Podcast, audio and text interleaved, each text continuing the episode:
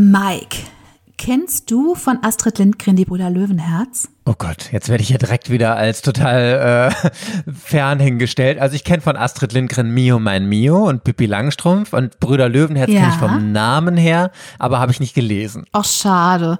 Das ist nämlich echt eins meiner Lieblingskinderbücher. Bücher. Ich habe ja auch meinen Sohn nach dem Protagonisten genannt. Da du es nicht kennst, Ach, weißt du es jetzt nicht, aber der heißt nämlich Jonathan. Ach. Ja, und das war auch tatsächlich das Vorbild, warum wir äh, unseren Sohn auch Jonathan genannt haben. Also ich finde den Namen auch schön, aber weil ich diese Figur so toll finde. Und Jetzt ich habe muss das lesen. wirklich, ja, jetzt musst du es wirklich lesen. Und du wirst es nach unserer Folge, glaube ich, noch mehr lesen wollen, weil äh, ganz viele Themen da drin vorkommen. Also eigentlich ist die Brüder Löwenherz, würde ich wirklich sagen, ein Buch über den Zweiten Weltkrieg oder über das Thema Diktatoren. Ähm, und Dann will ich's doch nicht mehr und wie lesen. man sich dazu verhält. Doch, es ist schön. Es ist Oh total Gott. toll. Und so eins der zentralen Fragen, und die haben mich auch wirklich als Kind ganz viel beschäftigt, ähm, ist da nämlich auch, wie würde man sich verhalten, wenn man in einer Diktatur lebt, wenn es einen Despoten gibt, der die Bevölkerung unterdrückt und dann so diese Fragen, wäre man im Widerstand oder wäre man Mitläufer oder wäre man vielleicht sogar jetzt, wenn man an die NS-Zeit denkt, wäre man so vielleicht selber glühende Nationalsozialistin gewesen. Und ich habe mich das als Kind wirklich ganz häufig gefragt, weil meine Großeltern waren ja alle vier wirklich noch aktiv im Zweiten Weltkrieg, haben das aktiv miterlebt und sehr, sehr viel davon erzählt. Und ich habe mich eben natürlich auch immer wieder gefragt, auf welcher Seite hätte ich gestanden. Hast du dich das auch schon mal gefragt? Ja, habe ich mich ganz oft schon gefragt, aber also, wenn ich ganz ehrlich zu mir bin, dann glaube ich, dass ich die Frage nicht richtig beantworten kann. Also ich würde natürlich denkt man jetzt jeder, ja, aber wenn, dann wäre ich doch auf jeden Fall auf der guten Seite und ich würde versuchen, so vielen äh, Menschen wie möglich zu helfen und mich äh, laut zu machen und gegen Ungerechtigkeit da zu sprechen und so. Aber ich glaube, das kann man wirklich kaum nachvollziehen, wenn man nicht in dieser unfassbar Ja. schrecklichen Situation war, wenn man dieses ganze System erlebt hat und diese Angst gespürt hat, äh, was passiert, wenn du dich ja auch dagegen äh, aufgelehnt hast, weil im schlimmsten Fall hat dich das einfach dein Leben gekostet. Und ich glaube, dass, also das klingt jetzt hart, aber ich glaube, dass ganz viele Menschen dann vor allem auf sich selbst einfach schauen und überlegen, was ist jetzt für mich die privilegierteste oder beste Situation und dann im Zweifel auch solche Entscheidungen treffen, dass man sich für äh, etwas entscheidet, was schreckliche Auswirkungen für andere haben kann. Kann ich mir zumindest vorstellen. Ja,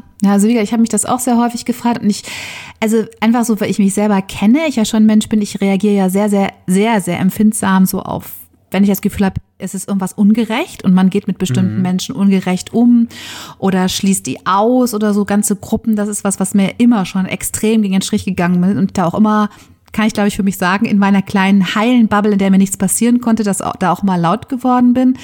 Aber natürlich denke ich auch, ich kann, wie das dann ist, wenn man dann das eigene Leben bedroht ist, kann man nicht sagen. Und vor allem mittlerweile denke ich halt, jetzt, wo ich auch Kinder habe, dass ich glaube, dass ich sehr sicher bin, dass ich wahrscheinlich auch versucht hätte, so mit geducktem Kopf mitzulaufen, weil ich einfach, glaube ich, sehr große Angst gehabt hätte, meine Kinder in Gefahr zu bringen. Also ich glaube, wenn ich nur für mich Ja. hätte einstehen müssen, das wäre noch, da hätte, glaube ich, hätte es einen Konflikt gegeben, das hätte ich vielleicht sogar, könnte ich mir vorstellen, dass ich da vielleicht auch mutig gewesen wäre, aber wenn man halt nicht nur sich in Gefahr bringt, sondern eine ganze Familie und dann auch noch Kinder, dann kann ich es mir halt überhaupt nicht vorstellen. Und ich glaube, da wäre ich nicht so mutig gewesen. Weißt du, was auch bei mir das Problem gewesen wäre? Also, sorry, stockschwuler als ich geht ja kaum und ich glaube, ich wäre in vorderster Front äh, äh, weg vom Fenster gewesen damals. Also, hm, obwohl, sorry, das ist jetzt eine makabere Geschichte, aber ich hatte mal, das ist ewig her, da war ich noch total jung, wenn ich gerade 18 war überhaupt, hatte ich mal so eine Situation, da bin ich mit der Bahn gefahren und so eine wirklich alte Oma saß mir gegenüber und es war wirklich aus heiterem Himmel, die hat mich die ganze Zeit eh schon angeguckt und einfach, dann hat die einfach so zu mir gesagt, Hitler wäre stolz auf dich gewesen. Und Was? äh, wirklich, ich ja, weil, weil sie hat wahrscheinlich gesehen, groß, Groß, blond, schlank, ja, blond, blauäugig, mhm. genau, Ja, so diese typischen. Sachen. Und ich bin dann wirklich, also ich bin richtig stolz, das war, das war eine intuitive Situation, ich bin richtig stolz im Nachhinein auf mich, weil ich habe so richtig alle Gayness, die ich in mir habe, raushängen lassen und ich so, ah, so mit geknicktem Handgang, ich so, ich glaube nicht. Wie geil. Ich habe mich da nur dumm angeguckt. Ja. Aber ich finde ich richtig geile Reaktion. Wirklich, finde ich richtig, richtig cool. Ja, das, das war wirklich so total in der Situation einfach. Und ich habe, ich, weil eigentlich hat man ja meistens, dass man in Situationen irgendwie nicht schlagfertig ist und mhm. irgendwas Gutes hat mhm. und sich hinterher ärgert. Mensch, warum habe ich denn nicht dies, das und das und jenes gesagt? Aber ich finde meine Reaktion auch im Nachhinein noch witzig. Finde ich auch, finde ich richtig auf den Punkt. Ja, und Astrid Lindgren, um den Boden zurück zu den Brüder Löwenherz zu spannen, ähm, die gibt da eigentlich auch eine relativ klare Antwort drauf, wie man sich verhalten sollte oder was richtig ist, indem sie eben diese zwei Brüder einander gegenüberstellt. Das eine ist der Jonathan, der sehr mutig ist und sein Bruder ist Krümel, der heißt nicht umsonst Krümel, der heißt Krümel, weil er immer vor allem und jedem Angst hat. Und ähm, Krümel möchte einfach nur irgendwie mit seinem Bruder eine schöne Zeit haben. Er liebt diesen Bruder sehr und will nicht bedroht werden von dessen Kampf im Widerstand gegen Tengil, so heißt der Diktator in diesem, in diesem Land, in dem sie da leben. Und ähm, er fragt dann nämlich an einer Stelle, und das Zitat, denke ich dann ganz häufig, fragt er dann seinen Bruder, weil der sich eben ja in Gefahr, Gefahr begibt, warum er das macht. Und dann sagt eben Jonathan, es gibt Dinge, die man tun muss, selbst wenn es gefährlich ist. Und dann sagt Krümel, aber warum bloß? Und dann sagt er, weil man sonst kein Mensch ist, sondern nur ein Häuflein Dreck. Und ich finde dieses Zitat, weil man sonst kein Mensch ist, sondern nur ein Häuflein Dreck, das habe ich so häufig, das ist wirklich, was mir seit meiner Kindheit total präsent immer ist, weil ich finde, das ist so schon auf den, auf den Punkt gebracht zu sagen, weil uns das zum Menschen macht, dass wir aufstehen, dass wir mutig sind und dass wir vielleicht auch unser Leben riskieren, um anderen Menschen zu helfen. Und das denke ich dann ganz häufig, dass das äh, natürlich so, ja, eigentlich ein total tolles, schönes Menschenbild ist und so ein schöner Spruch ist, das zu tun, was richtig ist und was einen menschlich macht, auch wenn das für einen persönlichen Nachteil bedeutet. Und darum geht es auch in unserer heutigen Folge, nämlich um eine Frau, die sehr, sehr mutig aufgestanden ist und auf geradezu unglaubliche Art vielen Kindern das Leben gerettet hat. Erwartet Unerwartet, der Podcast mit mysteriösen, emotionalen und spannenden Geschichten, mit deren Ende du niemals gerechnet hättest. Mit der Queen of Ingeniosität, Rike, und der Princess of Drama, Mike. Hello, hello, hello, you beautiful sunshines. Connected über die Weiten des Internets, den sehr, sehr großen Weiten zwischen Köln und Mülheim, sind hier Mike und Rike für euch. Hello! Ich erzähle Mike in diesem Podcast eine wahre Geschichte und Mike hat die Aufgabe, das unerwartete Ende dieser Geschichte vorherzusehen. Mike, du weißt ja jetzt schon, dass es heute um eine mutige Frau geht. Und zwar geht es um mhm. Nieder Niederländerin, ich versuche jetzt den Namen richtig auszusprechen, Gertruda Weißmüller-Meyer, Tante Trus genannt. Hast du den Namen schon einmal gehört? Oder Tante Trus? Hast du Nein. Hast du noch nie Aber gehört? Da, okay. Da, da fällt mir gerade so spontan so ein Kinderlied ein. Ich krieg, ich weiß gar nicht mehr, wie das genau heißt. Tante Trude Trüppelstein hält nicht viel von Sonnenschein. Na, na, na, na. Kennst du das? Nee, kenn ich nicht.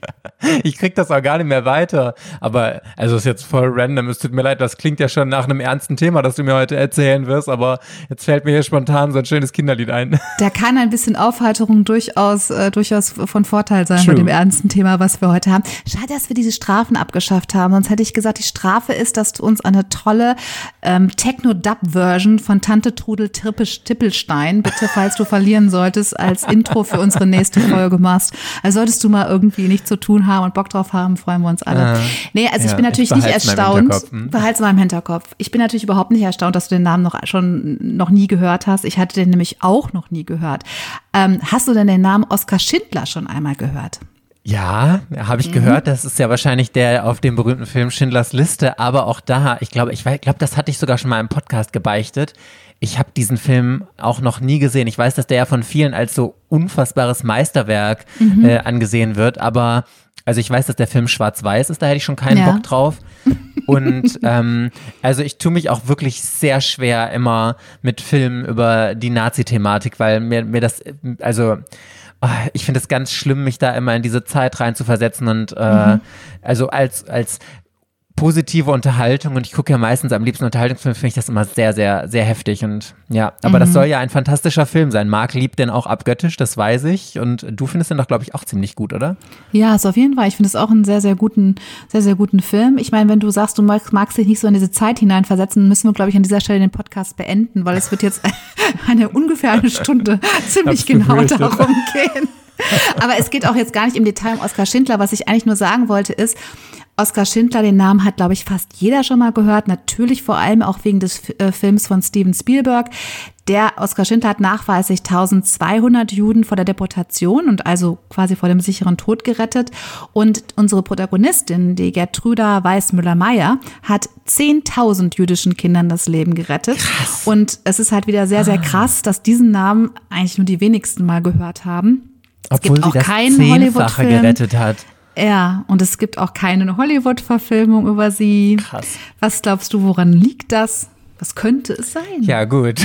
Möglicherweise, weil sie eine Frau ist. Und vielleicht hat sogar ihr Mann ihre Lorbeeren dann geerntet. Oder man hat sich gedacht, ja Mensch, also dass eine Frau 10.000 Kinder äh, vor einem ganz schrecklichen Schicksal bewahrt, das ist ja jetzt auch eigentlich was relativ Selbstverständliches. Da erzählen wir genau. doch mal genau. lieber die Geschichte Richtig. vom Schindler. Ne?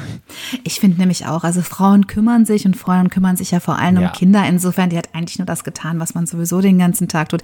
Nee, also ich meine, das ist natürlich Spekulation, aber ich sehe das auch so, ich fürchte das auch, dass wir nach wie vor in einer Welt leben, in der vor allem die Geschichtsschreibung immer noch sehr, sehr stark von Männern äh, geprägt ist und eben deren Geschichten medial auch viel, viel häufiger erzählt werden als die von Frauen was ja diesen total irren Eindruck ähm, bei uns allen im Kopf verfestigt hat, dass alle tollen Erfindungen von Männern sind, dass alle äh, historisch wichtigen Ereignisse durch Männer verursacht worden, was ja tatsächlich gar nicht ist, sondern es sind einfach nur die Geschichten aufgeschrieben worden.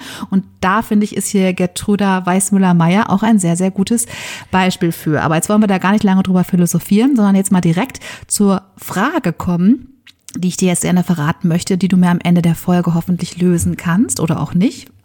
Und sie mhm. lautet, durch welche unglaubliche Tat gelang es Gertruda Weißmüller-Meyer, 10.000 jüdische Kinder aus dem Dritten Reich zu retten?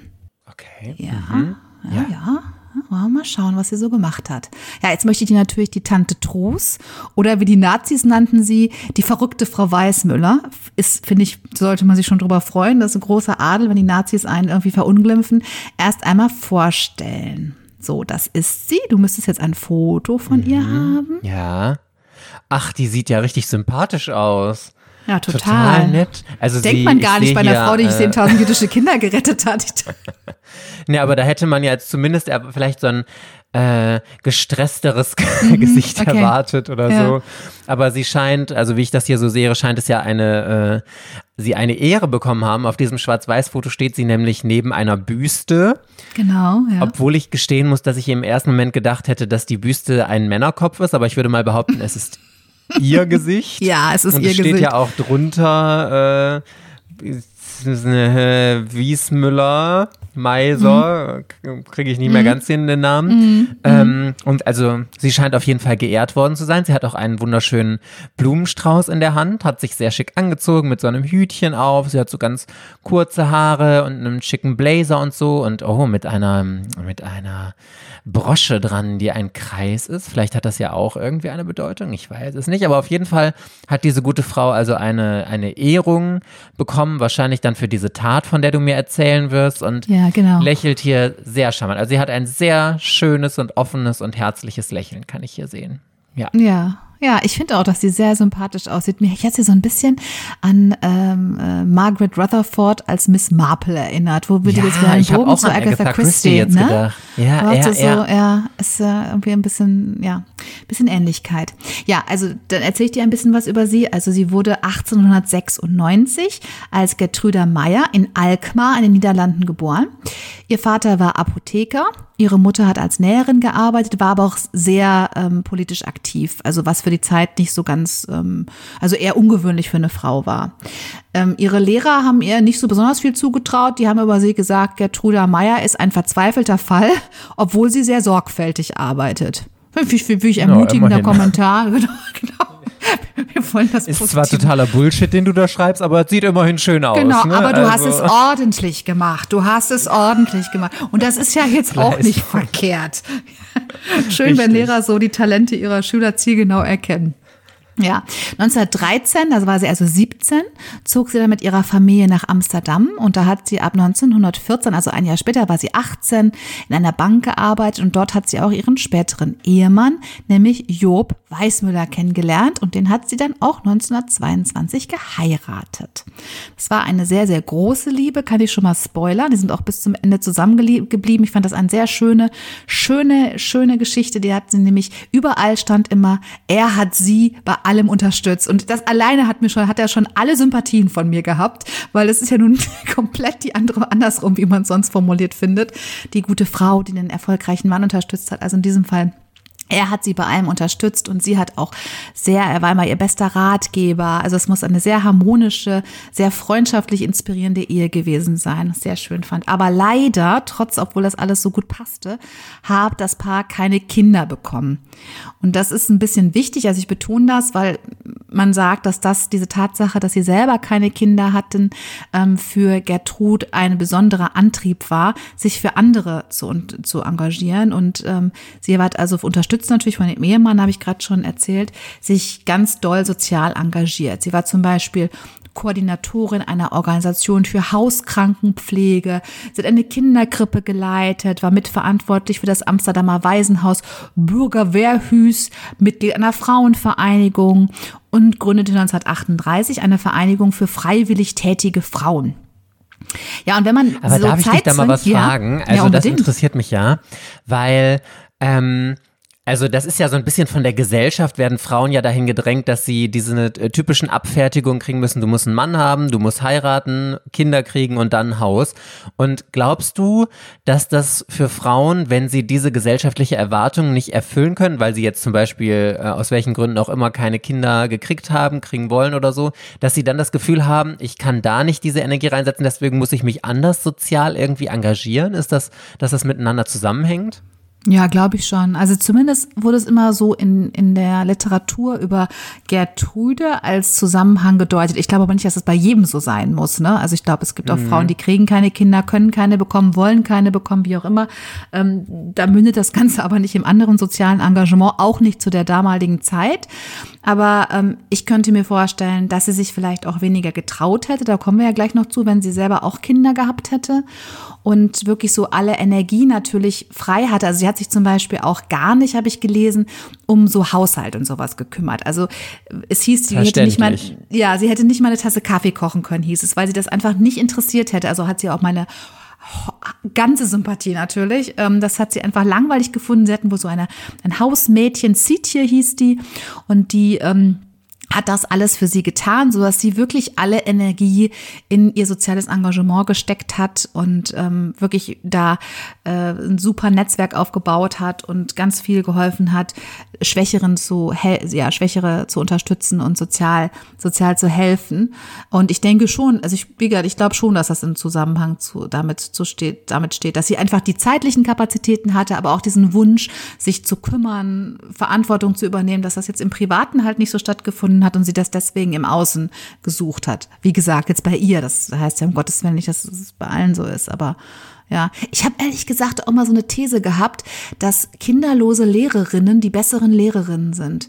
Irgendwie alle Lehrerinnen, die ich hatte, die kinderlos waren, die waren besonders gut, die waren besonders engagiert, die hatten irgendwie viel mehr Nerven, hatte ich immer das Gefühl für Kinder. Könnte man ja das Gegenteil glauben, hat sich aber für mich nie bewahrheitet. Also vielleicht ist das auch so, dieses Phänomen. Total. Jetzt, wo du sagst, die, die Freundin von meinem Cousin ist auch Lehrerin und die ja. haben keine Kinder und das ist eine der besten Lehrerinnen, also was ich so beurteilen kann. Das ist so eine tolle und also ist jetzt sehr pauschalisiert. Ich kann jetzt nur von meinen Erfahrungen sprechen wenn ich Lehrerinnen kennengelernt habe mit Kindern, die hatten alle wirklich einen kleinen Schaden, muss ich leider ja, sagen. Also, dass die irgendwie auf gemein, irgendeine Art genau. ein bisschen bekloppt waren. Ich wollte es gerade sagen, also hier kein Lehrerbashing, um Gott, Gott sind bestimmt auch tolle Lehrerinnen bei, aber es gibt echt so, ich so ein bisschen individualempirisch würde ich das fast sagen, dass so wirklich so Outstanding-Lehrer, also auch bei meinen Kindern, nicht nur die ich erlebt habe, jetzt auch schon bei meinen Kindern, dass das häufig Lehrerinnen waren, die keine Kinder hatten und die wirklich sehr, sehr empathisch und sehr engagiert und sehr bemüht und äh, was das Gefühl hat, die Kinder nerven sie kaum, auch wenn die richtig nervig waren. Äh, sich toll gekümmert haben. Das wäre ja so ein bisschen das gleiche Phänomen. Nervig, Nein, Entschuldigung, Rike, oh Gott, was habe ich denn jetzt gesagt? Behaupten? Nein, und wenn sie dich dann anlächeln, oh. ja. Hm, ja. Also. Dann Hast ist aller Schmerz und alles Leid Alles vergessen, und Leid. alles Wohlig, vergessen. warme Gefühle, einfach nur, ach, nur die Erfüllung. Ist nur ja. schön, nur schön. Ja, ja. Ja. die arme Gertrude. Ja. Naja, also wenn man sich so Zeitzeugen anhört, davon gab es auch noch eine Menge, die sie kennengelernt haben. Ähm, sie hat bis 1978 gelebt, kann ich auch schon mal verraten. Also es gibt auch genug O-Töne von ihr selber. Jedenfalls haben immer alle über sie gesagt, wenn sie beschrieben wurde, also hat sich wirklich durchgezogen, haben mal ein Adjektiv benutzt und das war robust. Sie sei eine sehr robuste Frau gewesen, das heißt es immer. Wie stellst du dir jetzt so eine Persönlichkeit vor, die von ganz unterschiedlichen Leuten aber übereinstimmt als robust charakterisiert wird? Also wenn ich mir das jetzt äh, auf die inneren Werte vorstelle, dann würde ich mir jemanden vorstellen, der wirklich mit allen Krisen des Lebens total gut zurechtkommt. Das heißt, immer wenn irgendein schreckliches Ereignis passiert, dass die Person dann, also es kann ja auch sein, dass man erstmal dann irgendwie einen Schock hat und dass es erstmal irgendwie ganz schrecklich ist, aber das sind Personen für mich, die sich immer wieder daraus kämpfen und immer wieder diese Zuversicht haben und sagen, ganz egal was, ich werde diese Situation irgendwie gehandelt kriegen und die sich dann doch wieder rauskämpfen und das Beste daraus machen und so. Und ja, also da habe ich auch die größte Bewunderung vor, weil, also ich würde behaupten, ich habe einige solcher Eigenschaften, aber manchmal bin ich auch wirklich so, ey, Kopf in den Sand stecken und ich, wenn es nicht beim ersten Mal klappt, möchte ich einfach nur weinen und dann hat das Leben was Ja. anderes für mich bestimmt. Und ich wünschte, ich wäre manchmal so, äh, dass man einfach dann dran bleibt und sagt, nee, auch wenn es jetzt mal einen Rückschlag gab, das ist mir egal. Dann muss man halt ein zweites, drittes, viertes, fünftes, sechstes oder was weiß ich wie oft versuchen und irgendwann wird es klappen, weil ich möchte, dass es klappt.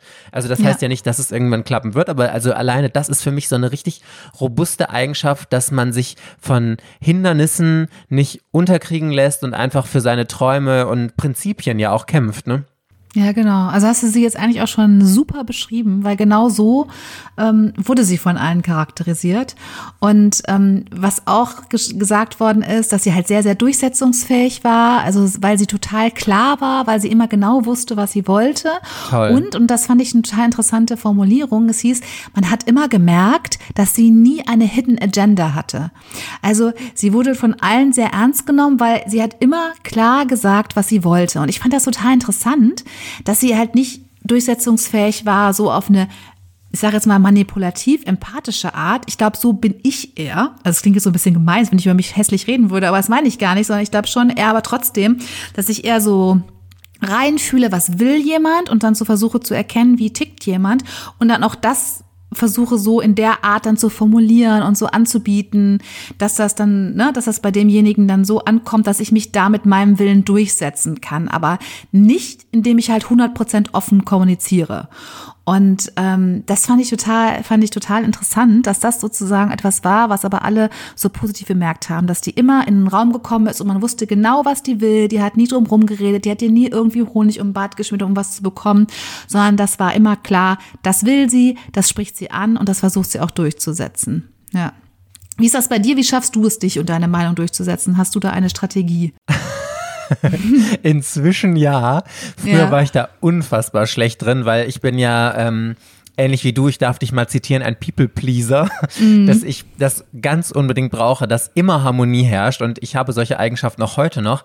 Aber ich glaube, dass es wichtig ist, um sich durchzusetzen, dass man zum Teil das ablegt. Man muss ja kein Arschloch werden. Ich finde, es gibt ja noch Zwischentöne. Mhm. Ja. Aber dass man einfach eine klare Haltung hat und die auch formuliert. Und, also wenn ich eine Sache in meinem Leben wirklich gelernt habe, dann, dass man größeren Respekt von Leuten bekommt, wenn du einfach eine klare Haltung hast und auch kein Problem hast, mal Leuten damit auf den Schlips zu treten, als wenn du versuchst, immer allen zu gefallen, allen so in den Arsch zu kriechen und, oh mein Gott, ich möchte es mir bloß mit keinem verscherzen. Also ich kann euch garantieren, wer versucht, allen immer zu gefallen, gefällt niemandem richtig. Und das ist ja eigentlich die, äh, die schlimmste Eigenschaft, die man haben kann. Und ich glaube, wenn ich heute was durchsetzen möchte, ich finde erstens immer super wichtig, total äh, weiblich zugeschriebene Eigenschaften. Ich möchte immer mit Kompetenz überzeugen.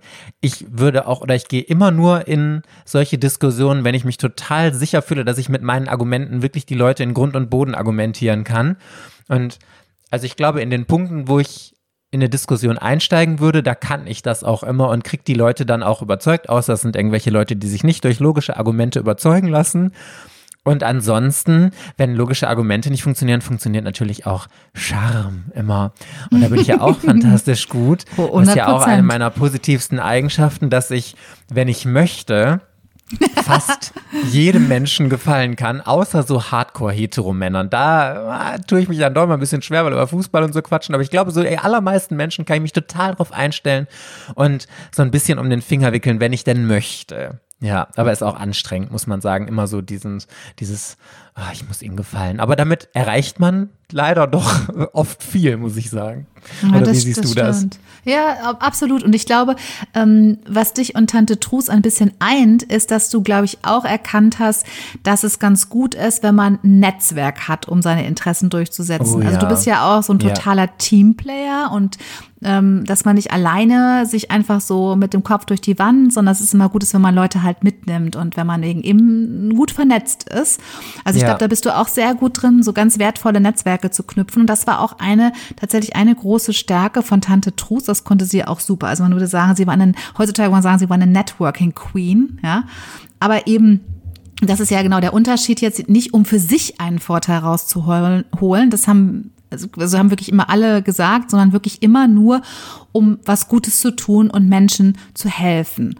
Und ähm, sie hat Toll. sich eben auch in diesen Jahren ja ein riesiges Netzwerk zu ganz wichtigen Persönlichkeiten in den Niederlanden aufgebaut und hat das eben nur benutzt, um später verfolgten, vor allem jüdischen Kindern dabei zu helfen, aus Nazi-Deutschland in die Niederlande zu fliehen. Ja. Und damit endet jetzt tatsächlich schon unser erster Abschnitt der Geschichte. Und du darfst mir eine Frage stellen, die ich nur mit Ja oder Nein beantworten darf.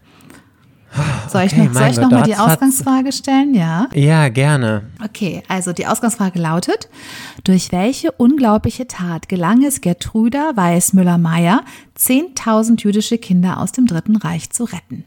Okay, also ich überlege jetzt mal, was da so allgemein irgendwelche Möglichkeiten waren. Ich habe jetzt natürlich direkt eine Geschichte im Kopf, weil ich hatte das letztens, ähm, hatte ich so einen Ausschnitt auf YouTube oder so gesehen von so einem älteren Herren natürlich. Der ähm, da ganz viele jüdische Kinder gerettet hat und jetzt in einer Talkshow war und diese ganzen Kinder saßen im Publikum und äh, waren dann als Erwachsene da. Es war sehr emotional und äh, ich habe auch direkt mitgeheult. Da bin ich ja total empfänglich für sowas. Aber ähm, also es muss ja auf irgendeine Art geschmuggelt worden sein, weil die wird ja nicht immer ein Kind genommen haben und gesagt haben, hier, ciao Kakao, äh, wir watscheln jetzt einfach mal fröhlich über die Grenze. Ist das Ähm, deine Frage? Nein.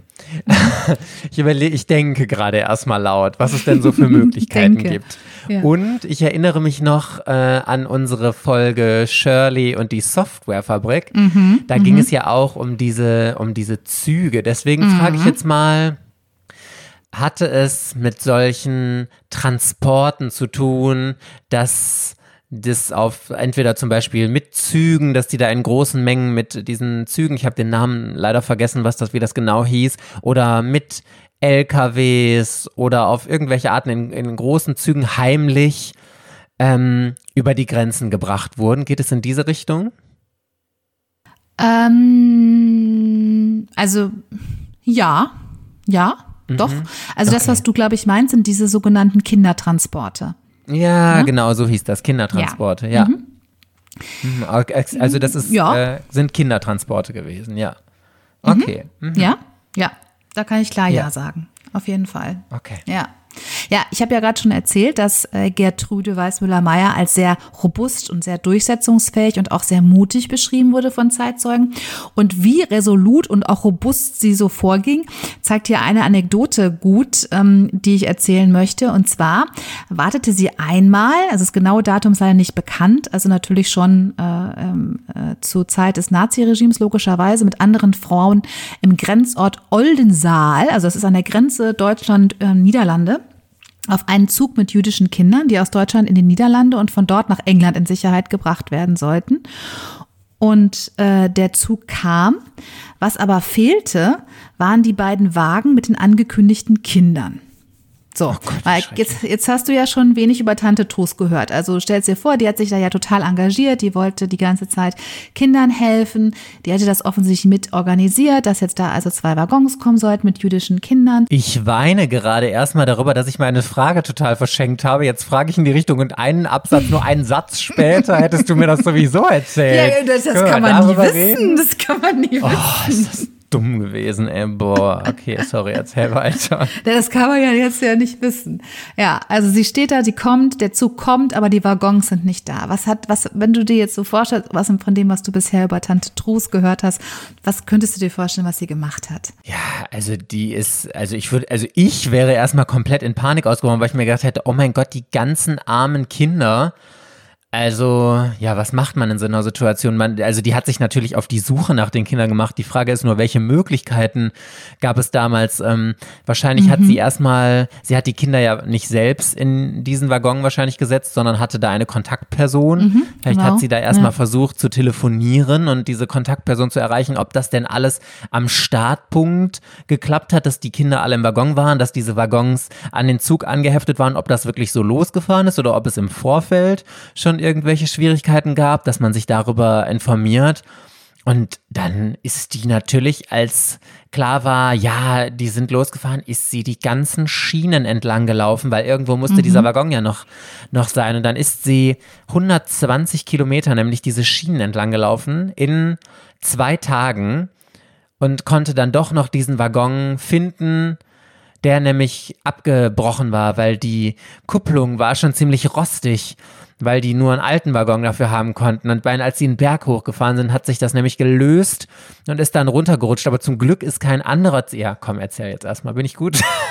nee, es ist wirklich, es ist total gut. Also es ist nicht ganz, ja. aber es ist schon, du hast sie schon sehr, sehr gut verstanden, glaube ich, die Frau, wie die so getickt hat.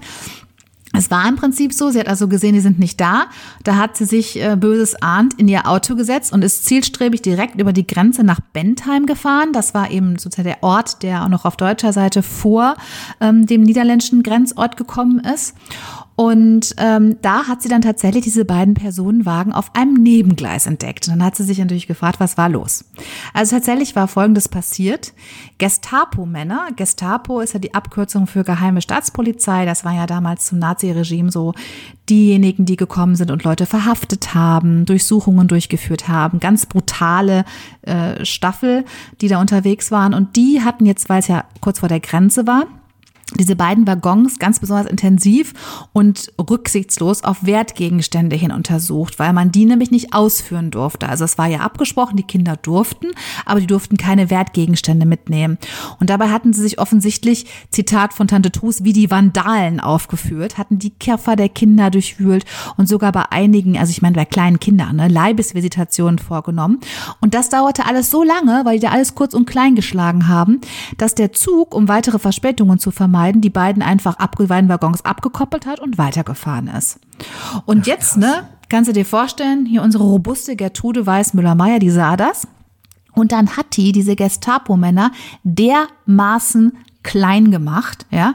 Die hat die, die hat die angebrüllt und erzählt, was denn eigentlich bei denen kaputt ist, ja. Das wird es jetzt sofort mal hier mit dem Blödsinn aufhören und hier alles bereit machen. Und sie hat es wirklich geschafft. Ich meine, die Gestapo, ne, das waren wirklich brutale, deswegen habe ich ja gerade nochmal gesagt. Trauen. Richtig, brutale, aggressive. Männer, ganz genau. Da gab es auch keine Frauen dabei, die die haben die, die so zusammengeschissen, dass sie tatsächlich die waren betreten, da bestimmt bewaffnet auch. Ja, natürlich, natürlich. Die waren bewaffnet, die hatten äh, natürlich eigentlich von einer Frau sowieso mal kaum Respekt und dann auch eine nee. Niederländerin und so.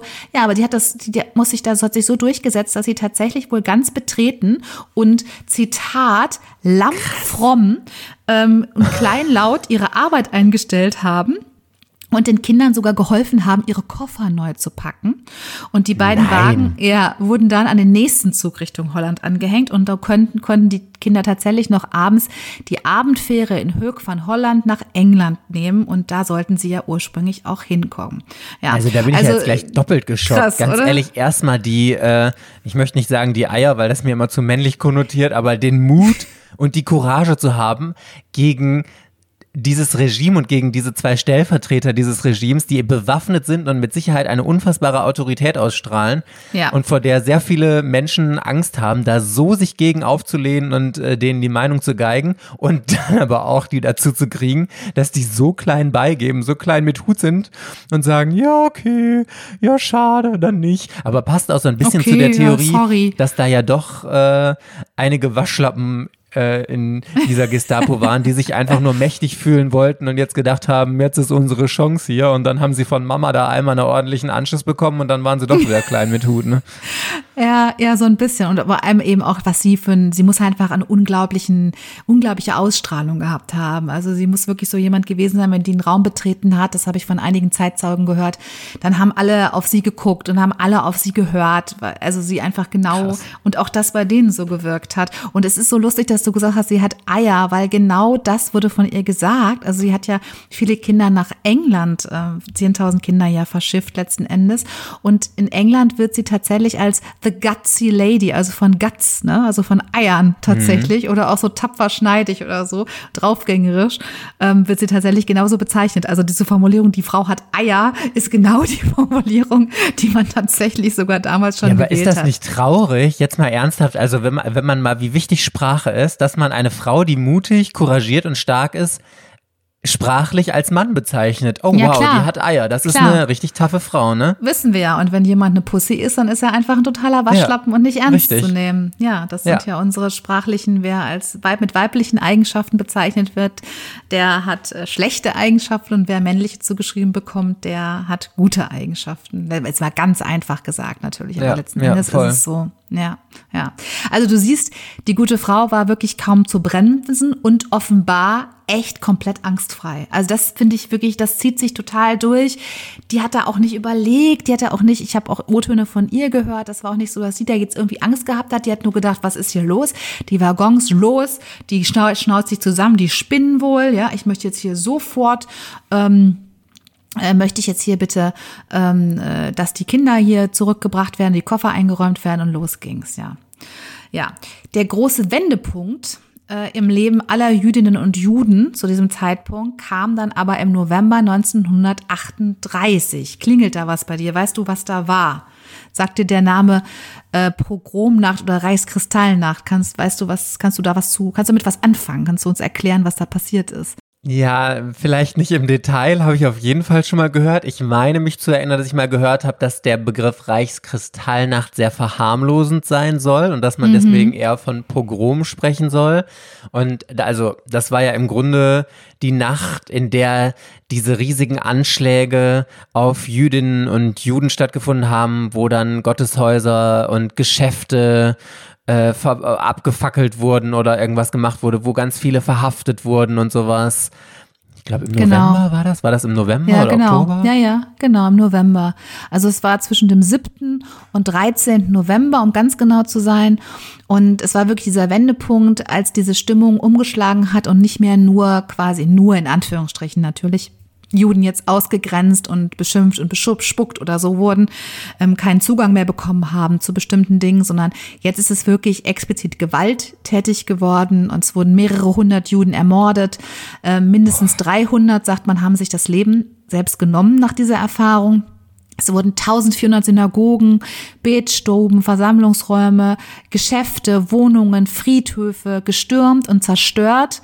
Und ab dem 10. November ähm, 1938 erfolgten dann auch die ersten Deportationen jüdischer Menschen in Konzentrationslager. Also noch vor dem ähm, Beginn ne, des, des Zweiten Weltkrieges. Mindestens 30.000 Menschen wurden damals dann schon interniert. Ähm, und da starben auch schon Hunderte an den Folgen der Haftbedingungen. Also das war natürlich ein ganz klarer Wendepunkt und auch für ähm, Europa und die europäischen Länder drumherum jetzt noch klarer, okay, das, das wird jetzt ganz, ganz ernst. Ne? Also das spitzt sich dermaßen zu in Deutschland. Ähm, da müssen jetzt wirklich was passieren. Ähm, genau, und wie du gesagt hast, dieses Reiskristall bezieht sich ja eben auf diese ganzen zerstörten Fensterscheiben, die überall rumlagen. Und dadurch bekommt es so ein bisschen was verklärend Niedliches. Und deswegen spricht man eigentlich eher von der ähm, Reichspogromnacht. Ich habe jetzt auch während der, während der Recherche dann auch, ne, man, ich wühle mich dann ja auch immer so ein, habe ich dann auch nochmal O-Töne gehört von Kindern, ähm, die diese Reichskristallnacht oder die Reichspogromnacht miterlebt haben und ähm, die dann erzählt haben, dass sie, dass auf einmal wirklich ihre Haus gestürmt worden wurde, dass der Gestapo und andere Leute einfach reingekommen sind und dann die Mutter zu ihnen gekommen ist und ihnen nur die Finger auf den, den, den Finger auf den Lippen gelegt hat und gesagt hat, hier macht keinen Laut und unter, versteckt euch unterm Bett. Und dann haben sie halt unterm Bett für sich versteckt und haben halt mitbekommen, wie das gesamte Haus in Schutt und Asche gelegt worden war, alles, alles zerschlagen worden ist, alles, alle Teller, ähm, alle Fenster, alle Möbel, die da waren, wurden zerschlagen und wurden die Treppe runtergeschmissen. Alle Menschen, die in dem Haus waren, wurden die Treppe runtergeschmissen, teilweise aus dem Fenster geschmissen. Und die Kinder haben dann mit zugesehen, wie der eigene Vater, der lag nämlich quasi, oder war ein, hielt sich in dem Bett über ihnen auf, auch so ein bisschen zur Ablenkung, wie dann die Gestapo, haben sie nur die Stiefel gesehen, wie die reingekommen sind und den Vater hochgenommen haben und abtransportiert haben. Und das war auch das letzte Mal, dass sie irgendwas von ihrem Vater in ihrem ganzen Leben gesehen Ach, haben. Also es ist so, ja, also ne, mich macht das auch immer ganz verzweifelt, wenn ich mich mit dieser Zeit beschäftige. Geht dir ja auch so, ja. hast du ja vorhin auch schon gesagt, es ja. tut einmal so richtig weh. Weil ich dann auch immer so, so Mir ist schon komm, dreimal eine ne? Gänsehaut über den Rücken ja. gelaufen, weil ich das wirklich, ich kann das auch kaum, ich finde das wirklich kaum erträglich anzuhören, weil in meinem Kopf entstehen wirklich dann immer Bilder.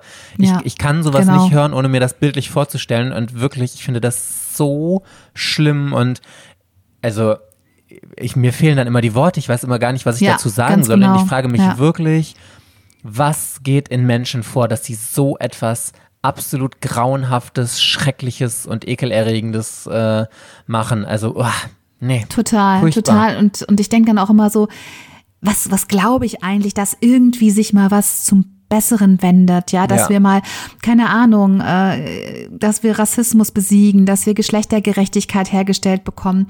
Wenn Menschen so sind, wenn Menschen so unempathisch sind, dass sie sowas machen können ohne sich da schlecht zu fühlen. Also wenn wir in der Lage sind, das, was im Dritten Reich Millionen Menschen angetan worden sind, wenn, wenn dazu Menschen in der Lage sind, sind Menschen einfach eine komplette Fehlkonstruktion.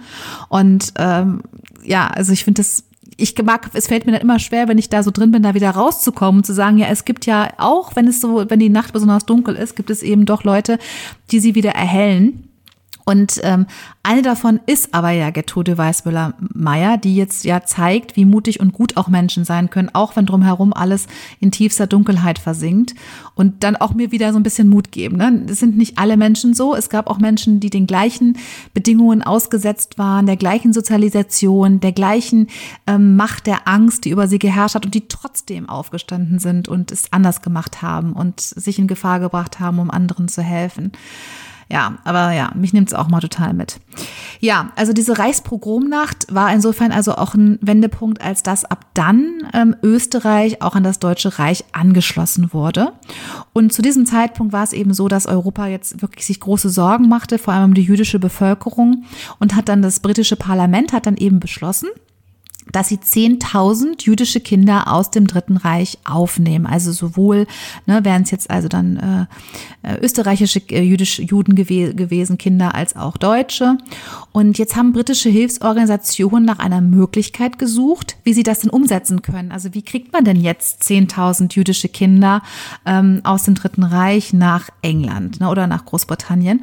Und da kamen sie dann auf Gertrude Weißmüller-Meyer zu weil sie wussten, ne, die hat aufgrund ihrer Tätigkeiten, die hat ja schon ganz vielen Kindern und geholfen, ähm, hat die Erfahrungen und hatten wir gerade auch schon kurz drüber gesprochen, die hat auch ein super gutes Netzwerk um halt so eine Hilfsaktion durchzuführen. Und ein weiterer Vorteil war auch, hat man gedacht, sie ist selber nicht jüdisch gewesen. Sie kam aus einem protestantischen Elternhaus und dadurch hatte sie natürlich bei den Behörden, die ja alle von Nationalsozialisten beherrscht waren, es etwas einfacher. Denn als Jüdin hätte man sie ja komplett mal schon gar nicht äh, ernst genommen. Ne? Kann man sich vorstellen. Mhm. So, also die haben sich für sie quasi entschieden, die sollte jetzt irgendwie helfen, diese jüdischen Kinder rauszukriegen. Ja. Und damit endet jetzt auch unser zweiter Abschnitt. Und du darfst mir wieder eine Frage stellen, die ich nur mit Ja oder Nein beantworten werde. Ich musste gerade noch mal an unsere äh, äh, Shirley und die Softwarefabrik-Folge denken, mhm. weil die, der Protagonist der Folge ist ja mit so einem Kindertransport äh, rausgebracht Genau. worden. Und ich habe gerade gedacht, das wäre jetzt ein total spektakulärer Zufall und äh, eine interessante Verbindung, wenn der, dieser Kindertransport auch von unserer, äh, wie hieß Gertrude, äh, organisiert worden wäre. Total Mhm. Da muss ich aber passen. Das ist total spannend. Das werde ich nochmal recherchieren. Das kann gut sein. Ich weiß es aber nicht. Also ich habe auch an diese Folge tatsächlich sehr häufig gedacht, weil auch diese Schilderungen, ähm, was das so mit den Kindern gemacht hat, ne, was da passiert ist, dann doch sehr, sehr denen ähnlich sind. Aber ich habe das, das weiß ich nicht. Müsste ich mal nachgucken. Ja, aber jetzt Okay, musst du mir erstmal eine Frage stellen. Stell mir Ja. eine Frage. Aha, also, ich versuche gerade, mich gedanklich darauf einzustellen, was du genau von mir hören möchtest jetzt eigentlich, Mhm. weil, dass sie die Kinder jetzt mit äh, Kindertransporten, mit Zügen oder Schiffen oder so aus dem Land gebracht wurden, das weiß ich ja, das ist ja klar. Also das ist ja die Art, wie die Kinder aus dem, äh, aus dem Land gebracht wurden. Aber das ist ja anscheinend noch nicht der Plot-Twist, sondern es muss ja noch eine, eine unerwartete andere äh, Sache dahinter gegeben äh, haben, Mhm. wie das überhaupt irgendwie initiiert wurde oder wie das überhaupt passiert genau. ist, also was sie Ja. gemacht hat. Ne? Ja. Okay, Genau, also äh, gehe ich mal davon aus, vielleicht hat es was mit Bürokratie zu tun, dass, ähm, dass sie da irgendwelche gefälschten Pässe oder irgendwie sowas könnte ich mir auch vorstellen in die Richtung. Also dass es irgendwas, entweder gab es da bürokratische Hürden oder, oder die Kinder wurden natürlich geschmuggelt, in Anführungszeichen, dass das alles heimlich passiert ist. Ich glaube, ich taste mich jetzt mal langsam in die Richtung vor und würde jetzt fragen, hat es etwas, diese geheime Art, die äh, Gertrude da gemacht hat, hat das etwas mit, ich sag mal, Urkundenfälschung, mit falschen Ausweisen oder sowas zu tun? Geht es, in, also geht das, was sie gemacht hat, in Richtung falsche Identität, Urkundenfälschung? Nein. Hm, okay. Ja. Hm, hätte gut sein können, finde ich weiter. eine gute Idee. Aber das ist es nicht. Ja. Also unseren letzten und dritten Abschnitt möchte ich wieder mit einem Foto beginnen. Ich habe dir das zugeschickt, diesmal von einem Herrn. Und zwar ist das Adolf Eichmann. Sagt dir der Name irgendwas? Schon mal irgendwie gehört? Kannst ja erstmal das Nee. Foto vielleicht auch beschreiben, bevor ich dann. Okay, also. Ja, das äh, ist in ein, ein sehr uniformierter Mann.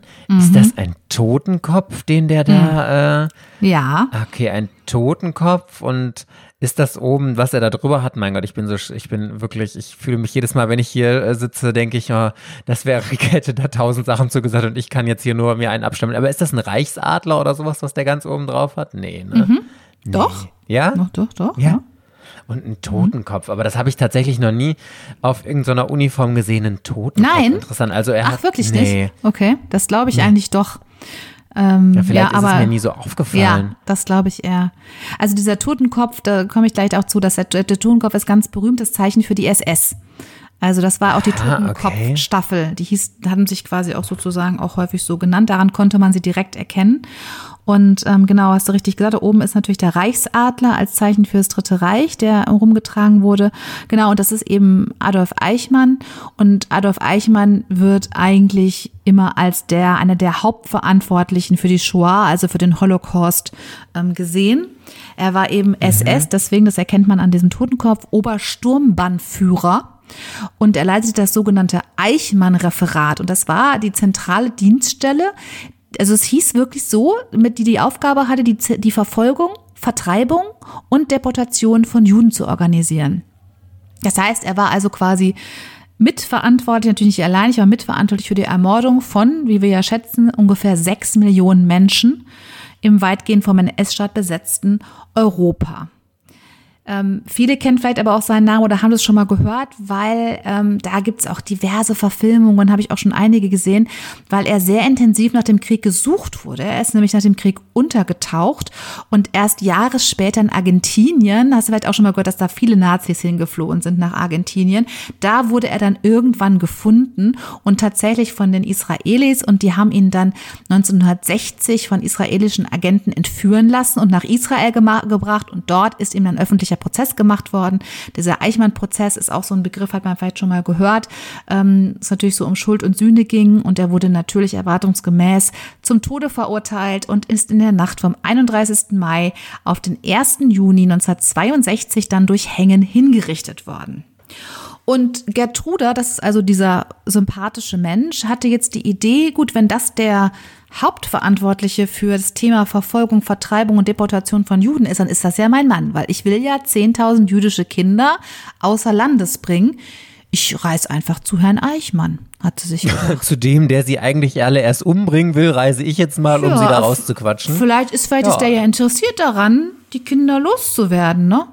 Ja, und ähm, tatsächlich, der leitete zum damaligen Zeitpunkt, wir sind jetzt im Dezember 1938, in Wien die sogenannte Zentralstelle für jüdische Auswanderung. Finde ich einen schönen Begriff, das so zur Zentralstelle für jüdische Auswanderung. Was denkst du? Gute Idee? Aussichtsreiche Idee? Wie findest du das? Ja, ich finde das eigentlich eine relativ schlaue Idee. Also das ist ja eigentlich so ein bekanntes Ding, dass man, wenn man den Feind dann direkt überrascht und konfrontiert oder so, ich meine, wenn sie das gut verkauft hat, wenn sie da hingegangen ist und gesagt hat, ja, hör mal, äh, ja, das ist ja voll aufwendig, wenn ihr euch da um äh, diese schreckliche Vergasung kümmern müsst. Äh, ich krieg das kostengünstiger hin, bei mir zahlst du nur die Hälfte. ist das jetzt makaber? I'm so sorry. It was a little bit schwarzer Humor. Bei mir Zahl kostet nur die Hälfte und dann, das war richtig schlau von der, weil die hat dann nämlich noch kassiert. Die hat, ja, oh mein Gott, ich bin schon kurz vorm Lösen hier nach ich deiner Frage, schon, weil die hat dann schon. nämlich, die hat dann nämlich noch Geld kassiert von ihm dafür, dass sie äh, diese schreckliche Tat übernimmt und mit dem Geld, das sie dafür bekommen hat, konnte sie dann super die Zugtickets bezahlen und alle darüber bringen. Also äh, mm. 1A Idee von der guten Frau. Ja, okay. Ja, ja. Also, also ich glaube, du, Idee. du, mhm. ja, okay. Ich glaube, du denkst mehr wie sie als ich. Also ist so mein Eindruck, weil ich habe echt gedacht, als ich das gelesen habe, so, hä? Also für mich war das wirklich so das Lamm, was in die Höhle des Löwen tapselt und denkt so, hi, ich habe eine voll gute Idee. Also ich meine, jemand, der sich so offensichtlich als, wie es dann damals hieß, Judenfreundin positioniert hat, ja, und auch bekannt dafür war. Ach, das äh, war jetzt, bekannt, also, wirklich richtig? Ja, ja, sie war auch Ach, total krass. bekannt. Also das, das kann nicht sein. Also ich weiß jetzt nicht, ob Adolf Eichmann sie jetzt persönlich kannte, aber es kann nicht schwer gewesen sein, das auch rauszufinden. Ähm, mhm dann da hinzugehen und zu sagen, hallo, ich würde gerne 10.000 jüdische Kinder nach England bringen und wie findest du denn das? Ich fand das total irre. Also ich das ist so das letzte Idee, die mir, glaube ich, eingefallen wäre. Also mir wäre da auch eher so, wie du gesagt hast, wie schmuggelt man die oder kann man denen irgendwie falsche Pässe oder wie kann man das irgendwie tarnen oder so. Ähm, ja, also, aber ihre Freunde und Bekannte haben eher so ein bisschen reagiert wie ich jetzt. Die haben jetzt auch nicht wie du gesagt, wow, Mensch, richtig gute Idee. Die haben alle gesagt, also, äh, wenn du das machst, wenn du da hinreist, die nehmen dich ja fest. Aber ähm, Gertruda, wie immer, robust, hat gesagt, nee, also das kriegen wir hin. Ich reise ja jetzt hier quasi im, am, äh, im Auftrag der britischen Regierung. Ich werde da jetzt hingehen und dann werde ich dem da erzählen, ich will mich durchsetzen. Geil. Ja. Da ist sie also tatsächlich dahin. Und es war ja Dezember. Und äh, in Wien wurden da im Dezember auf der Straße wurde für sogenanntes Winterfest ähm, gesammelt. Da sammelte man Spenden für Notleidende. Und da haben sie sie angesprochen und auch gesagt, so hier, möchten Sie auch was spenden? Wir suchen für Notleidende. Und dann hat sie gesagt, also ich habe das Originalzitat von ihr gehört auf Holländisch. Äh, das ist ja fantastisch. Ja, also das ist ja, das ist ja fantastisch, hat sie dann gesagt. Ich spende gerne für jüdische notleidende Kinder ja, so, okay. Hm, was glaubst du, ist dann passiert, als sie den Nazis gesagt hat, sie spendet sehr, sehr gerne für jüdische notleidende Kinder? Ja, da ist sie rausgeflogen. Die haben gesagt, sag mal, hackt's eigentlich bei dir, du alte Kackbratze? Wer hat dir eigentlich ins Hirn geschissen? Jetzt pass mal auf, wir, äh, also, so haben die reagiert. Also, die haben, die haben den Kopf geschüttelt. Ja. Ja, die waren natürlich, ja, die, die waren aber nicht so, dass sie einfach nur gesagt haben, mh, hm, fand mir jetzt nicht so ganz geilen Move von dir, jetzt geh doch mal bitte wieder zurück in dein Land, geh zurück nach Holland, sondern sie haben sie ins Gefängnis geworfen. Tatsächlich. Und jetzt sitzt also Gertrude im Gefängnis und damit endet jetzt der letzte Abschnitt unserer Geschichte und wir kommen zum Point of No Return. Du darfst mir eine letzte Frage stellen, die ich nur mit Ja oder Nein beantworten darf und dann musst du lösen. Ja, also ich habe ja, bis jetzt fand ich das alles noch immer sehr schlau und sehr mutig und couragiert, aber das war jetzt schon ein bisschen dämlich, obwohl, also wenn die so pfiffig ist, wie ich das vermute, vielleicht war das ja jetzt wiederum sogar ein Teil ihres Plans, dass sie das extra gemacht hat, um ins Gefängnis zu kommen, um aus dem Gefängnis mhm. heraus einen speziellen Plan umsetzen zu können. Aber okay, da vermute ich gleich. Ich habe jetzt erstmal noch eine Frage, die ich stellen kann. Und also ich bin jetzt, ich bin so ein bisschen verunsichert, weil ich mir nicht sicher bin, ob du jetzt wieder so unfassbar nett warst und mir die Lösung schon sehr äh, präsentiert hast oder ob das jetzt voll die Fährte war, wie ich es jetzt machen würde, irgendwas total falsche, falsche Brotkrumen dahinlegen, damit, damit was. Deswegen frage ich jetzt. Ich, ich, ich gehe jetzt mal in ich die Richtung. Ja, lieb. Ja. ja, eben. Also deswegen Adolf Eichmann ähm, hat, also der wird ja jetzt was irgendwas damit zu tun haben, gehe ich mal bei der mhm. Nettigkeit davon aus. Also hat, geht es in die Richtung, dass unsere Gertrude mit diesem Adolf Eichmann irgendeinen Deal ausgehandelt hat, in welche Richtung auch immer, ähm, durch den sie diese ganzen 10.000 Kinder dann retten konnte. Wow, ja. Aha. Aha. Mhm. Das ist aber jetzt okay, ganz good. heiß. Ganz ja, heißes Spur. Ja. Ich hatte nicht vor, die nächste Folge wieder zu moderieren. Da bin ich nicht drauf eingestellt. das wäre das, das, wär das erste Mal, seit wir unser neues Konzept ja, haben, dass wir, stimmt, unsere, dass wir durchbrochen stimmt. haben, den nicht Fluch, dass nicht gehen, jede ja. Folge abwechselnd, ja. Boah, es war auch wieder klar. Jetzt bin ich erstmal gespannt, aber ich bin einfach wirklich zu nett. So, okay. Ja, absolut. Das ich hätte dir random nett, also von, von, irgendwas anderem Fotos schicken sollen und dann so tun, ja, wieso? Hab nicht behauptet, dass der was damit zu tun hat. Habt ihr einfach nur so das Foto geschickt. Ja, oder das noch so ein bisschen geschickter irgendwie verpacken, dass man das so ein bisschen nebenbei einstreut oder so. Aber das war ja, also da würde ich ja jetzt fast, ich, ich, ich formuliere es jetzt noch ein bisschen aus, aber ich würde jetzt eigentlich ähnlich meine, meine Lösung aufbauen wie das, was ich mhm. schon erzählt habe. Weil die mhm. war nämlich dann im Gefängnis und die hat gesagt, so, ich möchte jetzt ja mal bitte mit Herr Eichmann sprechen. Ich habe nämlich hier einen super Deal vorbereitet. Obwohl ich nicht sicher bin, also da bin ich jetzt noch nicht 100% sicher. Ähm, ich hoffe, da muss ich mich nicht ganz festlegen, weil, also wenn sie den Leuten jetzt schon so offen gesagt hat, dass sie eigentlich total pro Juden ist, um da irgendwie zu unterstützen oder so und dann hinterher mit so zu kommen, ja, ja, ich kümmere mich um das ganze Problem für dich. Ähm, weil sonst, mhm. ich hätte ja, ich weiß ich hätte mhm. eher die Taktik gefahren und hätte gesagt, ja, scheiß Juden, äh, kein Problem. Mhm. Also ich äh, kümmere mich darum für dich. Überlass die einfach mir für nur äh, 10.000 Reichsmark. Äh, Bringe ich die alle über, äh, über den heiligen Teich, whatever, keine Ahnung, mhm. irgendwie so. Aber dann wird die das ja sogar noch ein bisschen ordentlicher angegangen sein. Denn, also ich sag, das ist meine Lösung. Also Jetzt die hat auf jeden Fall ein, also entweder äh, hat sie ihn ins Gefängnis zitiert oder, ähm, oder hat im Gefängnis gesagt, also sie hätte dann 1a Vorschlag und will mal vor dem sprechen oder so. Und auf jeden Fall kam es dann zu diesem Treffen zwischen den beiden und da hat sie ihm ganz klar gesagt, hör mal, Adolf.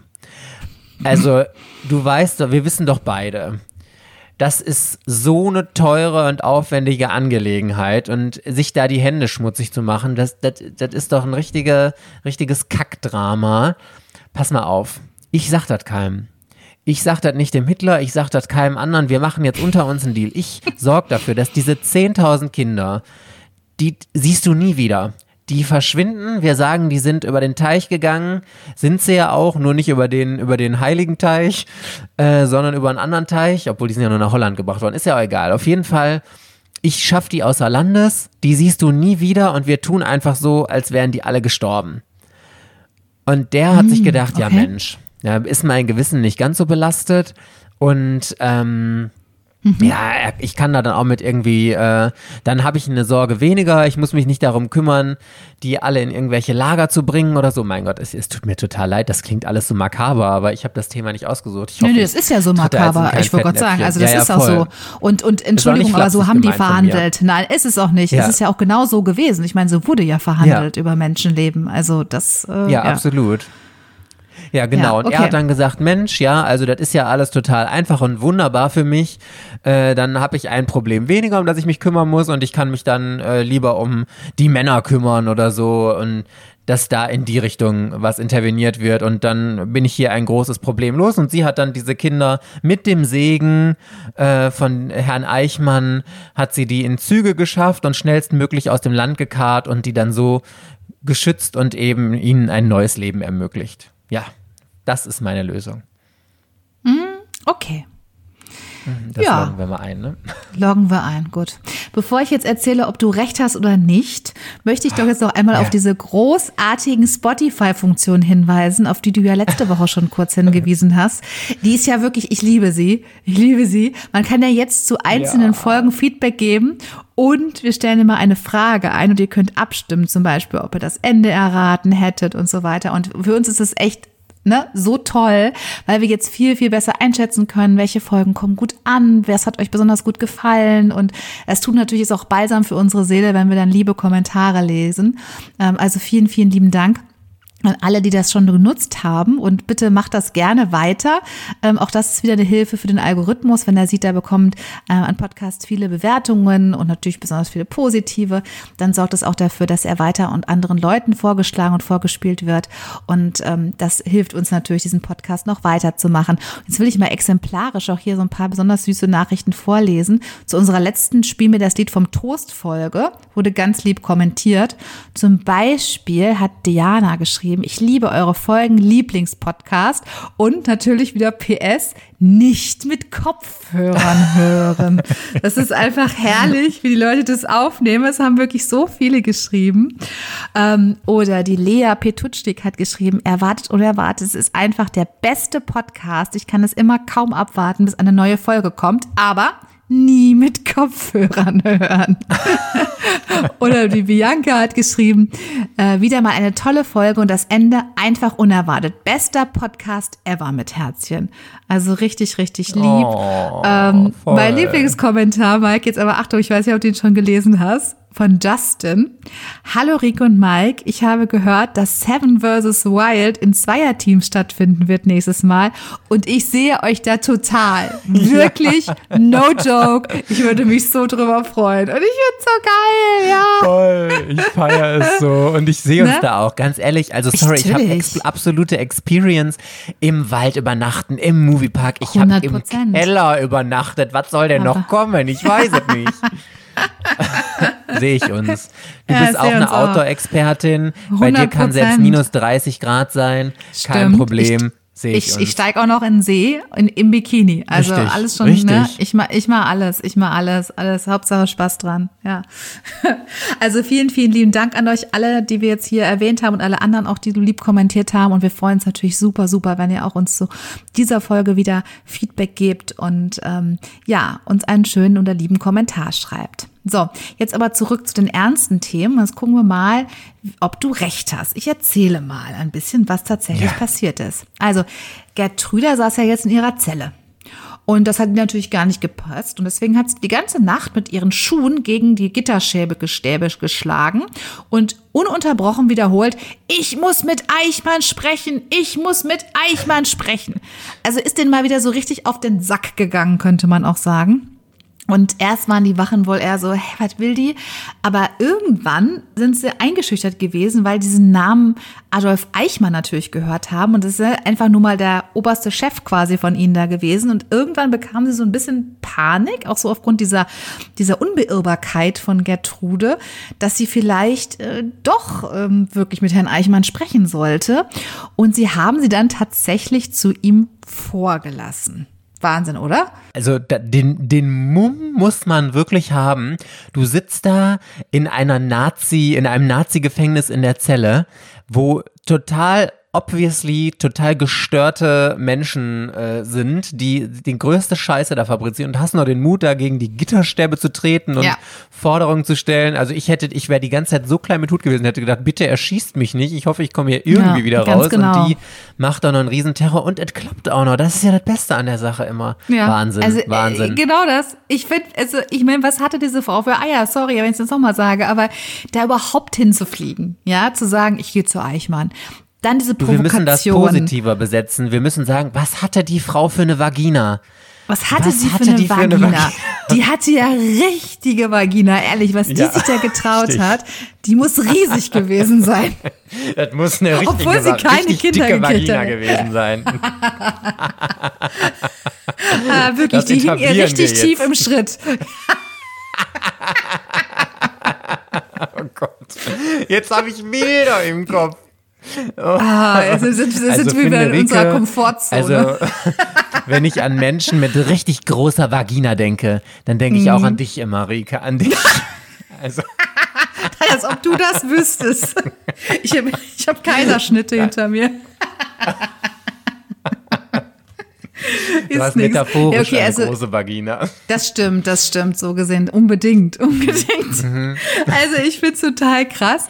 Ähm, ja, dann diese Randale im Gefängnis und dann nach Eichmann verlangen. Also gesagt, ich kann das gar nicht in Worte fassen, wie mutig ich die finde. Und ja, und jetzt hatte tatsächlich Tante Trus einen Termin. Und zwar um 9.30 Uhr. Und sie ist hingegangen. Morgens. Ja, morgens um 9.30 Uhr. Ähm, und jetzt ist sie auf dem Weg dahin, hat zum ersten Mal auch Tante Trus ist ja etwas mulmig geworden, weil da sind ihr Demonstranten begegnet, die gegen das Naziregime demonstriert haben oder sagen wir besser, es versucht haben. Und die von ähm, Autos ähm, äh, von Nazis einfach überfahren worden sind und von anderen einfach totgeprügelt worden sind, während sie an denen quasi entlang ging. Also einen, ein Gewaltexzess direkt neben ihr, während sie zu dem zu Adolf Eichmann ging. Also da sagte dann Tante Trus im Originalton auch, dass sie da wirklich tatsächlich auch so ein bisschen weiche Knie kriegte, ob das jetzt wohl alles so gut geht. Aber natürlich, ne, durch die zieht ja durch, hat sich nicht abhalten lassen. Und ist dann tatsächlich zu Eichmann rein. So, wie stellst du dir das jetzt vor? Wie hat Eichmann wohl Tante Trus empfangen? Ja, der war natürlich total genervt. Also der hatte gar keinen Bock darauf, der hatte wahrscheinlich total viel zu tun und dann war jetzt diese Frau, die allen da richtig auf den Sack gegangen ist. Und ich glaube, der war einfach so, obwohl vielleicht war, er war genervt, aber mit so einem, mit so einem Touch Neugierde stelle ich mir vor, dass er gedacht hat, also was stimmt mit dieser Frau nicht, die da jetzt ernsthaft gegen die Zellwände ballert und Lärm macht und unbedingt mit mir reden möchte. Also die soll mir nicht auf den Sack gehen, aber vielleicht war da auch, ich schätze, da war auch so ein Touch Neugierde. Was genau will die jetzt eigentlich von mir? Was steckt dahinter? Das glaube ich. Ja. Mhm. Also ich äh, schilder die Szene jetzt so, wie sie Gertrude tatsächlich im O-Ton selbst geschildert hat. Ähm, das sollte ja jetzt eine sehr gute Quelle sein. Und ich finde es total, ich finde es einfach nur krass. Und zwar hat sie gesagt, sie kam in diesen Raum. Der Raum war ganz dunkel und Eichmann saß am Ende des Raums auf einem erhöhten Podest. Neben ihm zwei riesige Hunde und eine ganz große Lampe, die er sofort umgedreht hat und wie bei dem Verhör auf Gertruda gerichtet hat, sodass sie, ne, er sie, aber sie ihn natürlich nicht so richtig sehen konnte. Also ich meine ganz ehrlich, wie findest du schon diese Ausgangsinszenierung dieses Mannes? Das ist ja ein totales Machtspiel schon wieder, Ja, ne? total. So richtig äh, Knastsituation, Folter. Ich bin hier, ich habe das Genau. Sagen, du kleine Unterwürfige, du, äh, was willst du überhaupt von mir? Du beanspruchst hier meine, äh, meine wertvolle Zeit und also, also das war ja so ein richtiges Unterdrücken und ich drück die jetzt mal richtig nach unten und ich zeig ihr mal, wer hier eigentlich das Sagen hat und was bildet die sich eigentlich ein, ne? Absolut, ich finde es total krass. Ich muss ganz ehrlich sagen, ich benutze jetzt ein Wort, was in dem Zusammenhang eigentlich irritierend ist, aber ich habe wirklich gedacht, das ist ja schon fast albern. Also ich glaube schon, dass das wirklich bestimmt furchtbar einschüchternd war, aber ich musste echt bei der Schilderung fast lachen, weil ich dachte, was ist denn das für ein Typ? Was für billige Effekte. Sich mal, also Ja. sich höher zu setzen, ist ja wirklich schon so, ne, eben nicht auf Augenhöhe zu sein, über den Leuten zu sitzen. Das ist ja schon das Billigste vom Billigen. Dann die Hunde. Das ist ja so wie Putin mit Merkel, weißt du, als er diese dicken Hunde da hatte, obwohl er wusste, die hat Angst davor. Nochmal so äh, ähm, angsteinflößend und dann mit diesem Licht. Also ich fand das echt schon so fast so Schmierentheater. Also ohne das jetzt verharmlosen zu wollen. Ich habe nur gedacht, ey, was für ein armes Würstchen, wirklich, dass er das Ja. nötig hat, sich mit solchen einfachen, ich sag wirklich mal bewusst theatralen Mitteln äh, irgendwie hier mächtig fühlen zu wollen, um jeden Preis auf die billigste Art und Weise. Also ich fand es total, ich fand es total krass, wie sie das geschildert hat und dachte so, wow, ey. Also man hätte ja auch denken können, der ist schon Kraft seines Amtes und dass sie da die sozusagen die Besetzer ja waren die Autorität müsste ihm reichen.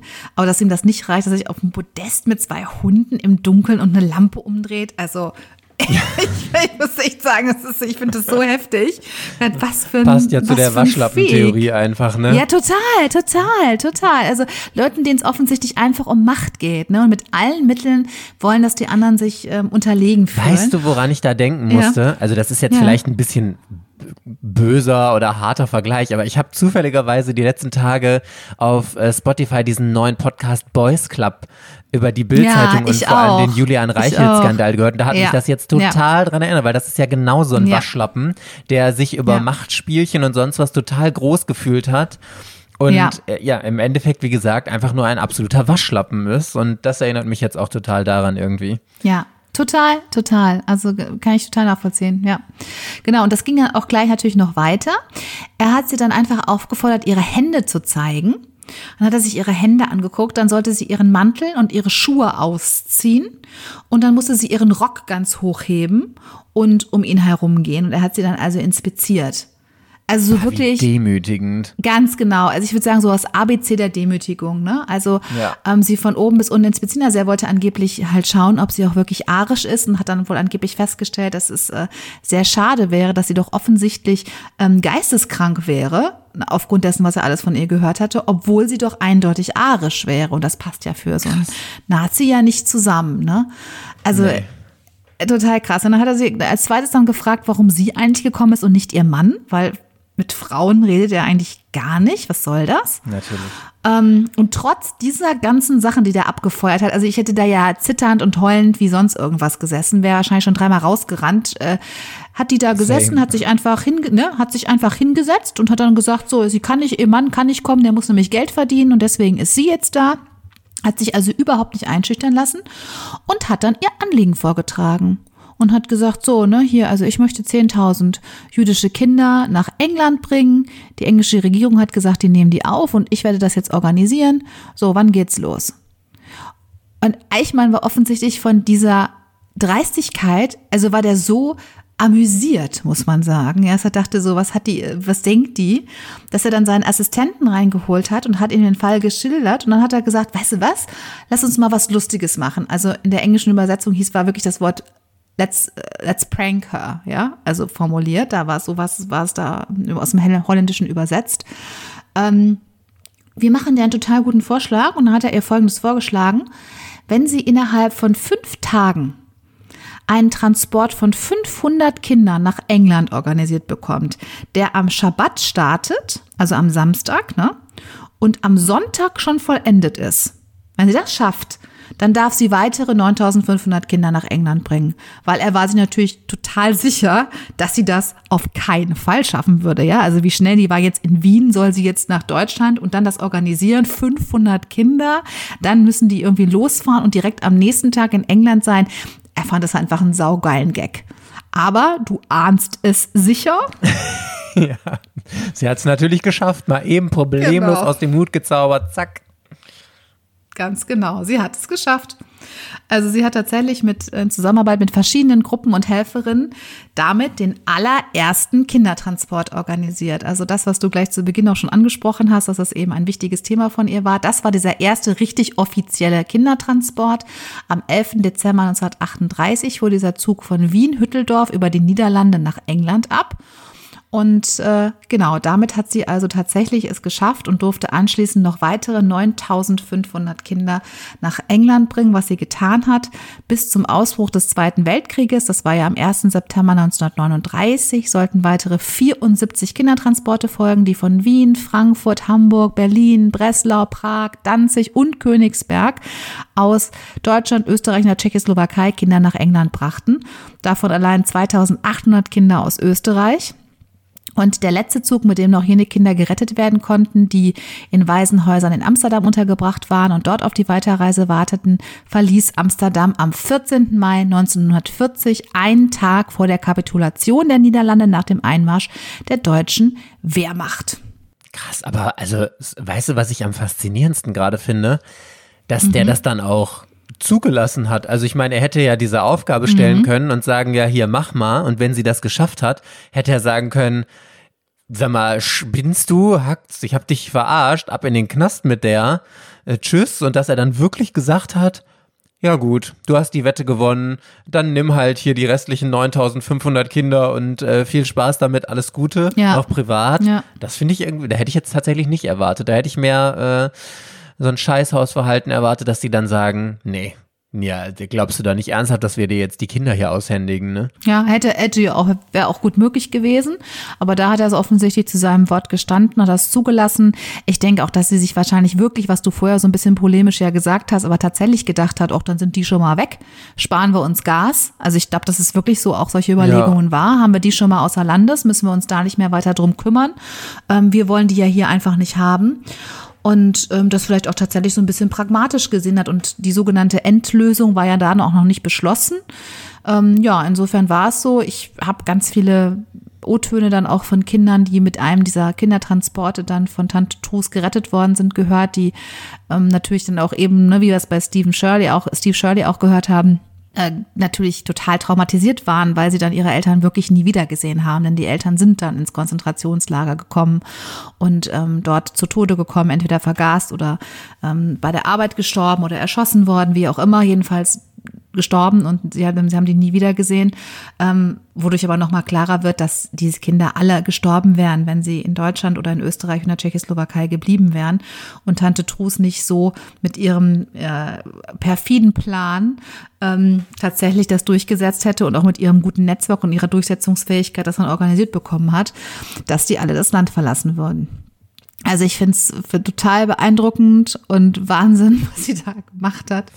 Toll. Und vor allem, ich finde es jetzt noch umso schockierender, dass wieder mal eine Geschichte ist, die man noch nie gehört hat. Nachdem die das Ja. so ein krasses Ding, also wa- was ist das für eine krasse Frau? Wieso kennt man diese Geschichte nicht, frage ich mich. Das, also das schockiert Ja. mich fast am meisten an der ganzen Sache. Genau, also sie wurde tatsächlich zu Lebzeiten, wurde sie für ihren Einsatz gewürdigt, vor allem in den Niederlanden und sie wurde auch in Yad Vashem. Mit einer ne, ist Statue, wie ich gesehen habe. Genau, auch das. Also zu ihren Lebzeiten schon, aber als sie dann 1978 gestorben ist, seitdem erinnert sich eigentlich niemand mehr an sie und keiner kennt ihren Namen mehr. Ich kannte sie vorher auch nicht. Und genauso wie du habe ich das auch gesagt, das finde ich schon krass, weil eben zum Beispiel den Namen Oskar Schindler eigentlich fast jeder schon mal gehört hat und diese Geschichte schon diverse Male in Dokumentationen, in den berühmten Spielfilmen und so weiter erzählt worden ist. Und äh, umso wichtiger finde ich, dass man jetzt hier von ihr erzählt und darauf aufmerksam macht, was es für unglaublich mutige Frauen gegeben hat, weil ich denke, man muss sich auch wirklich bewusst machen, dass das alles, was sie gemacht hat, unfassbar mutig und couragiert war, aber für eine Frau wirklich noch mal viel viel gefährlicher. Sie hat sich da viel größeren Risiken ausgesetzt, noch mal als ein Mann. Und sie hätte auch auf vielfältige Art und Weise noch da äh, Gewalt erfahren können, wollen wir uns gar nicht ausdenken. Insofern finde ich, ist es auch wirklich noch, finde ich es wirklich auch noch bewundernswerter, als wenn es jetzt tatsächlich ein sehr mutiger Mann gewesen wäre. Womit ich das nicht schmälern würde, aber finde ich, muss man sich auch einfach nochmal bewusst machen, ähm, wie krass das für eine Frau zu dem Zeitpunkt war. Ja. Und ich Total. finde jetzt, um den Anfang eben zurückzufinden, dass äh, über die Brüder Löwenherz und dieses ganze Thema, dass sie doch eine Frau ist, die eben wirklich zeigt, ähm, was Menschsein heißt und dass man Dinge tun muss, wenn man ein, wenn man sonst kein Mensch, sondern ein Häuflein Dreck ist, wie das so schön von Astrid Lindgren formuliert wird. Und dass es eben auch in sehr dunklen Zeiten mutige Menschen gibt, die Licht hereinbringen und Gutes tun, egal ob es ihnen einen Nachteil bringt oder nicht. Und damit die Welt dann doch wieder ein bisschen besser gemacht haben. Und das ist doch trotz dieses sehr Wahnsinn. dunklen Kapitels, ne, ein schöner Schluss, Ja. finde ich. Richtig, Oder? richtig toll. Und ein noch viel schönerer Schluss ist, dass ich doch jetzt mal wirklich diese Folge wieder gewonnen habe, oder? Jetzt sag doch mal. Ja, ja, ich, ich, ich finde, ich muss zugeben, ja, das hast du wohl. Ich habe die erste Folge gewonnen, nachdem wir auf das Prinzip umgestellt haben. Ja, okay. Um jetzt nochmal unserem Podcast alle Ehre zu machen. Der Podcast, der nicht mit Kopfhörern gehört werden sollte. Ja! Ach, ist das toll. Ich freue mich so. Noch Ah, auf der geil. Zielgeraden noch mal reingehören. Ja, schön. Gut. Dann vielen Dank fürs Noch Zuhören. eine Woche und, Entspannung äh, für mich, in der ich nichts vorbereiten muss, mich zurücklehnen kann, zwei entspannte Wochen und mir denken, ja, Rike sitzt jetzt da zu Hause und kann sich jetzt eine äh, schöne Geschichte suchen, das Skripten, alles vorbereiten und ich setze mich dann einfach in zwei Wochen hier gemütlich wieder vom Mikro, hör mir säuselnd an, was du mir da Schönes zu erzählen hast und werde dann einfach die nächste Folge auch lösen. ja! Oh, das war der schöne Abschluss. Nee, toll. Schön, wunderbar. Gut, dann hören wir uns in 14 Tagen wieder. Bis dahin. Bis dann. Tschüss. Tschüss.